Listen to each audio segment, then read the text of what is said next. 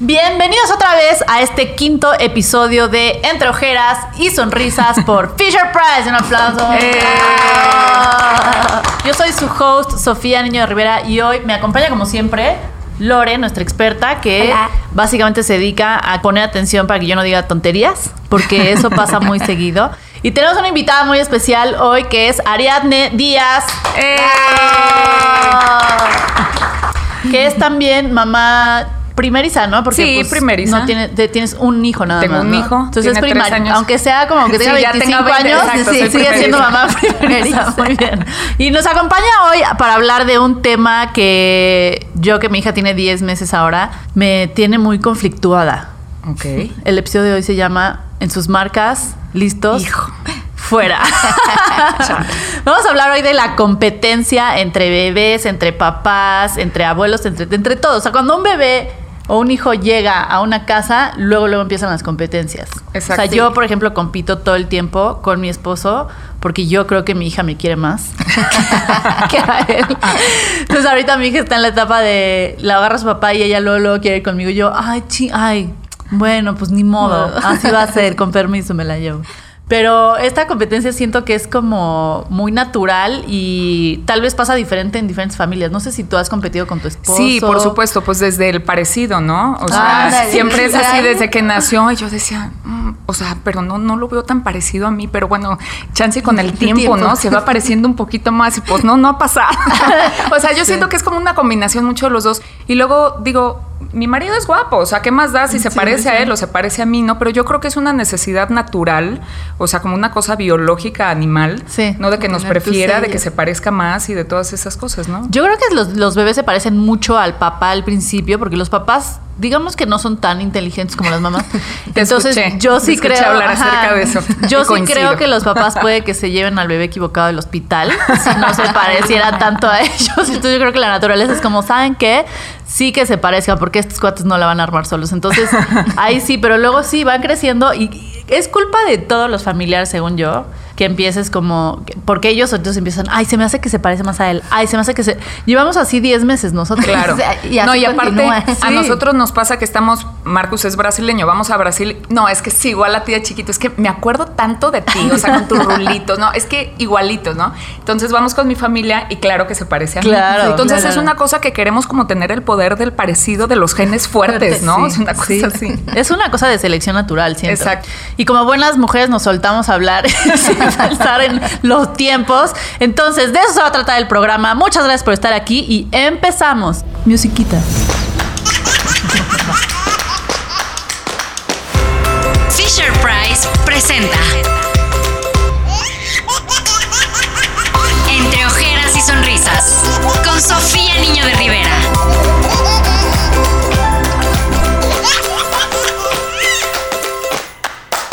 Entonces, como íbamos diciendo, es un tema de selección natural de quiero que mi gen gane y desde ahí ya estamos compitiendo. Exacto. Desde el si se parece a ti o no se parece a ti y luego pasa al cariño y luego pasa a competir entre mamás. ¿Te ha pasado que compites entre Claro, aparte yo soy hija única, entonces para mí es muy complicado entender que una mamá pueda querer por igual, o no sé si es verdad, porque luego eso dicen y chance y no es verdad, pero esto de querer por igual a dos, tres hijos o como antes 20, o sea, no sé.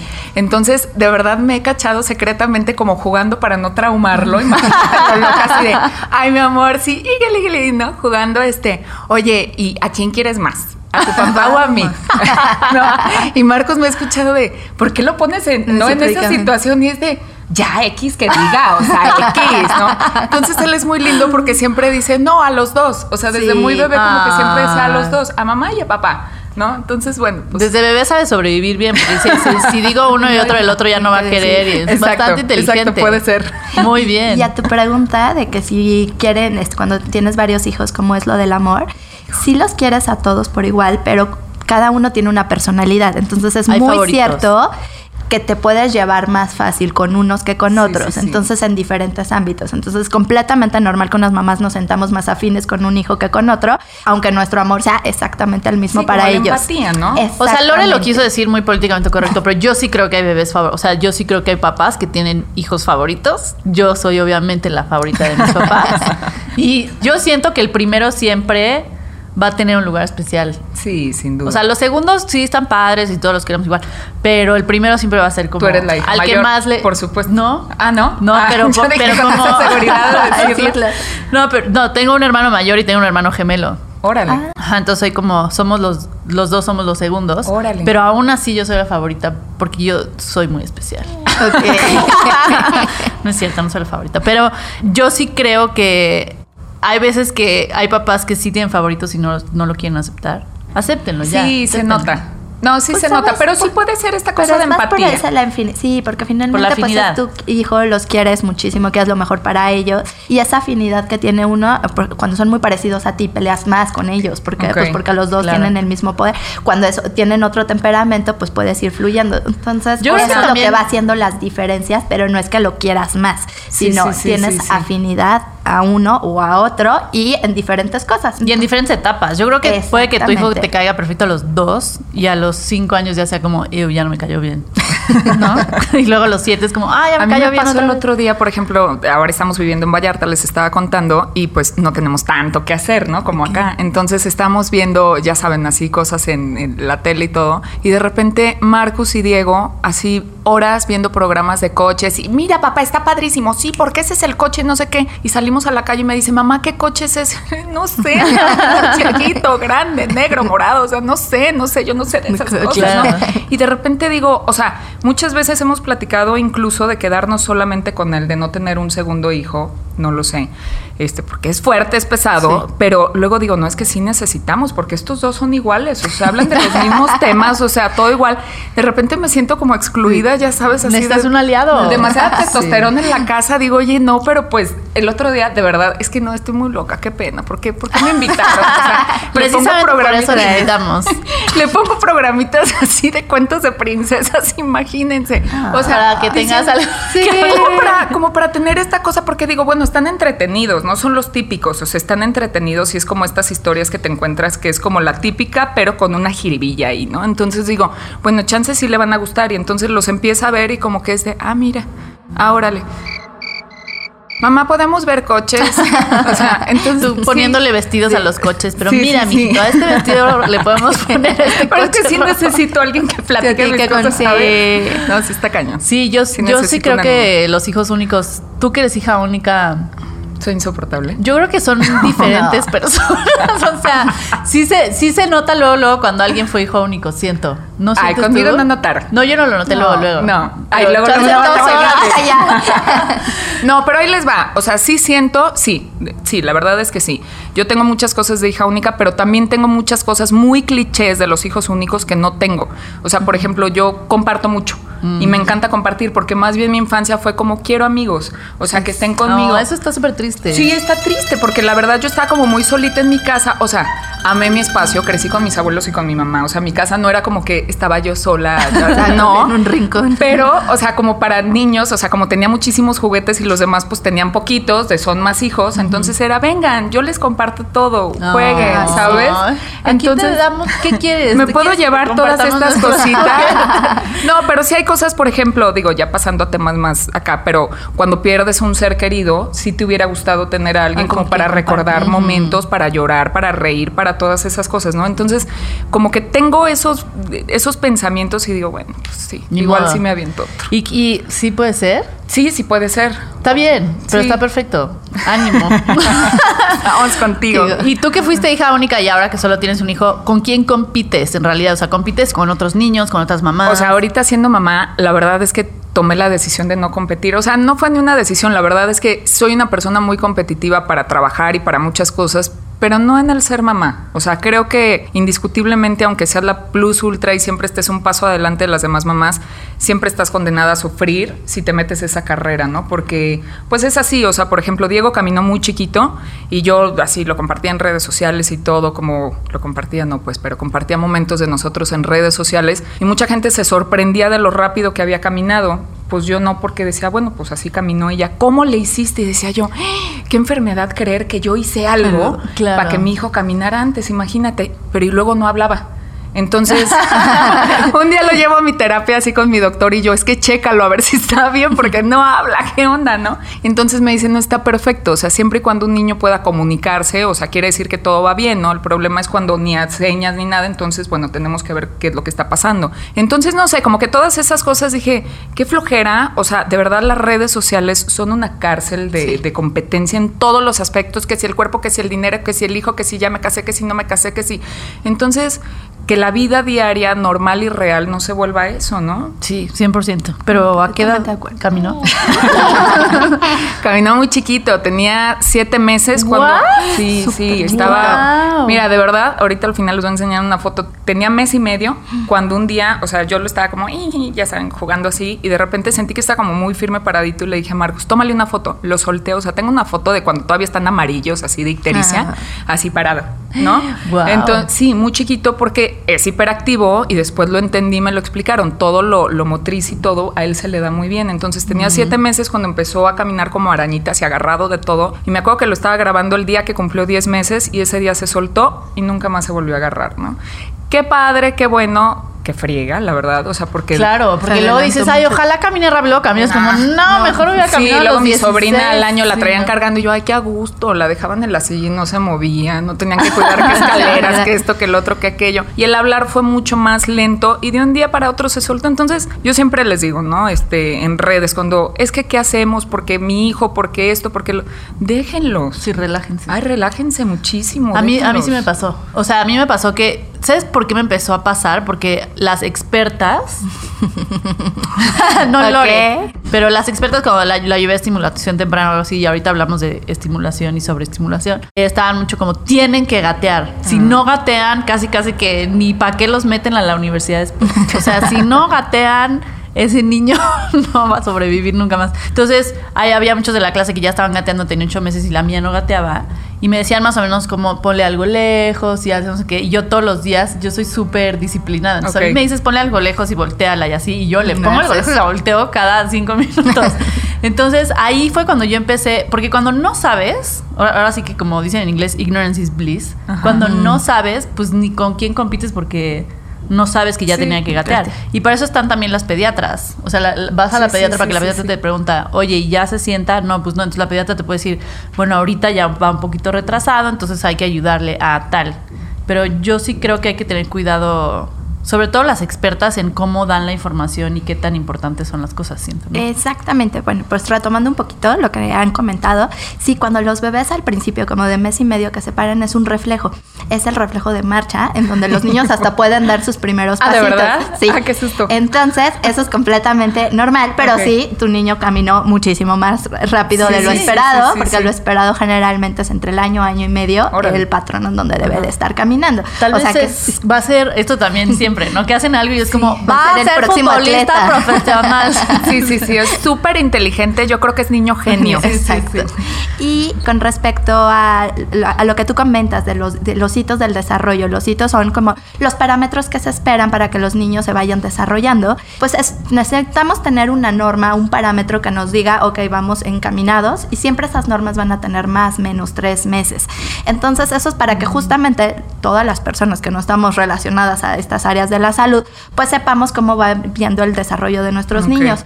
Porque como podemos caer en la parte de la competencia, ay, qué padrísimo, mi niño ya hace esto y lo quiero sobreestimular, que sobreestimular quiere decir que le dé más estímulos de los necesarios, que todo el tiempo esté insistiéndole en, ay, haz esto y te pongo este juguete y ahora pronuncia. Esa es una parte.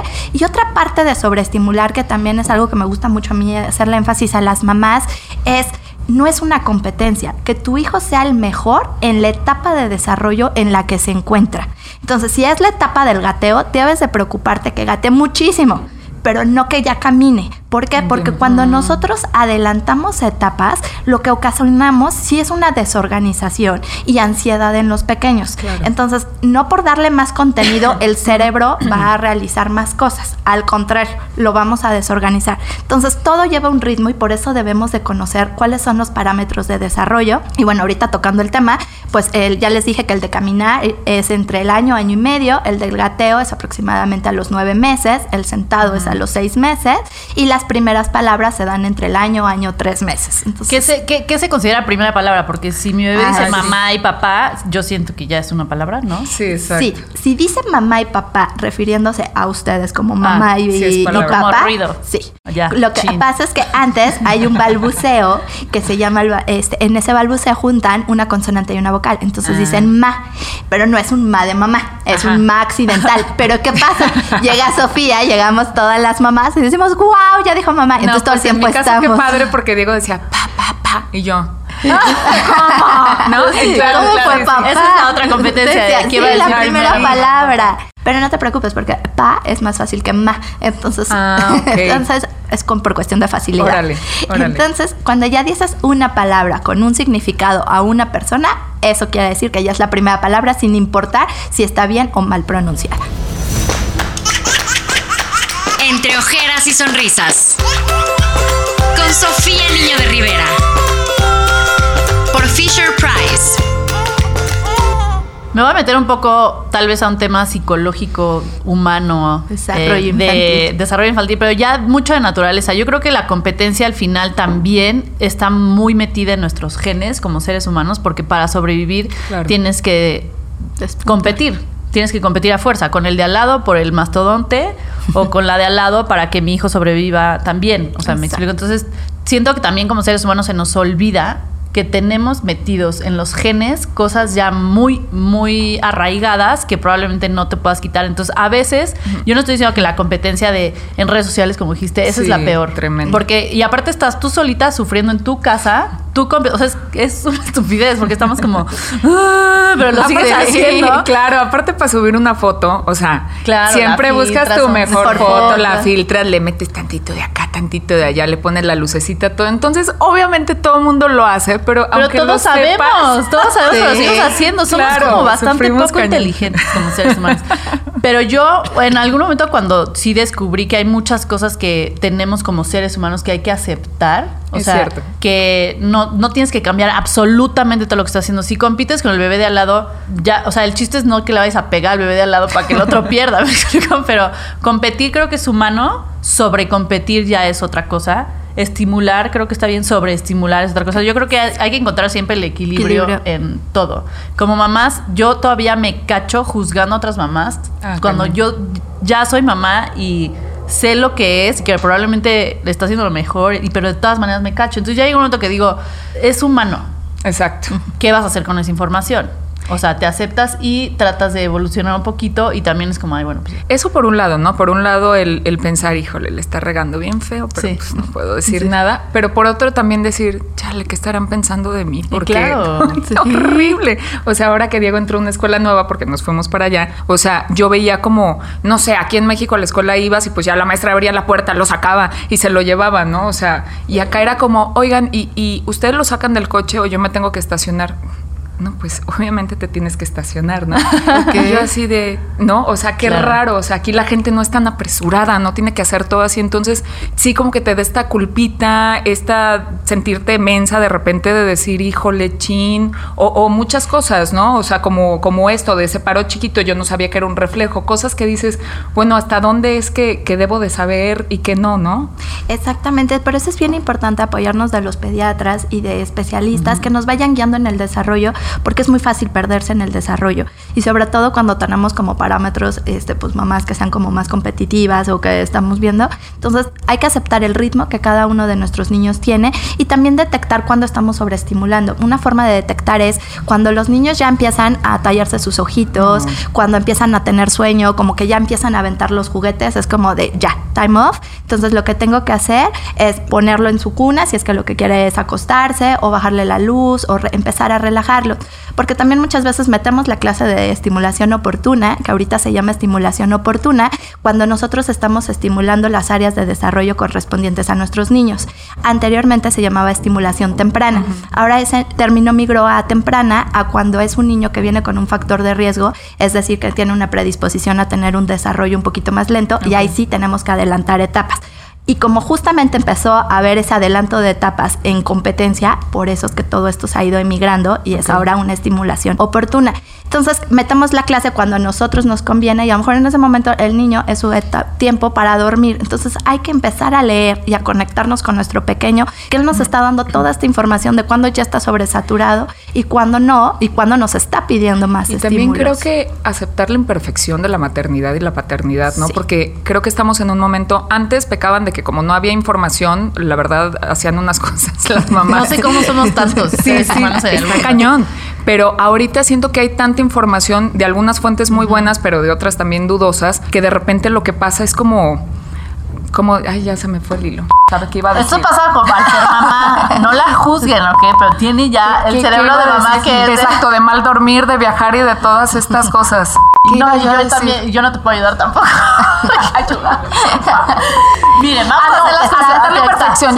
Ya me acordé. No, o sea, que de repente las cosas salen mal y está bien. O sea, yo hay muchas veces que decía, pero es que, o sea, las que tuvieron hijos al mismo tiempo que yo, ya el hijo se duerme a las 8 de la noche y se despierta en la mañana y mi hijo son las 10 de la noche y sigue, eh, eh, ¿no? Entonces, Claro, yo soy muy desvelada, Marcos no es tan desvelado, pero en mi casa somos diferentes y así hemos sido felices. Yo con Diego juego mucho a juegos muy toscos, muy rudos. De repente no hay como esta cosa de mi mamá la respeto y, no, o sea, es como más de cuates. No sé si está bien o está mal, a mí me ha funcionado así, así me ama, así lo amo, así nos llevamos. De repente muchas veces he llorado, o sea, creo que es importante que la otra parte sepa que aquí no todo es perfecto y nosotros perdonamos, perdonarnos esos errores o esas cosas que no es que sean errores, pues es que así es, ¿no? O sea, y cada familia tiene su forma. Si hay como reglas o cuestiones que te dicen que para que tener una mejor convivencia, para poder tener este, una mejor rutina. Pero también cada familia tiene una historia, tiene una forma de ser. Entonces yo ahí también puedo compartir. Este, pues, soy terapeuta de,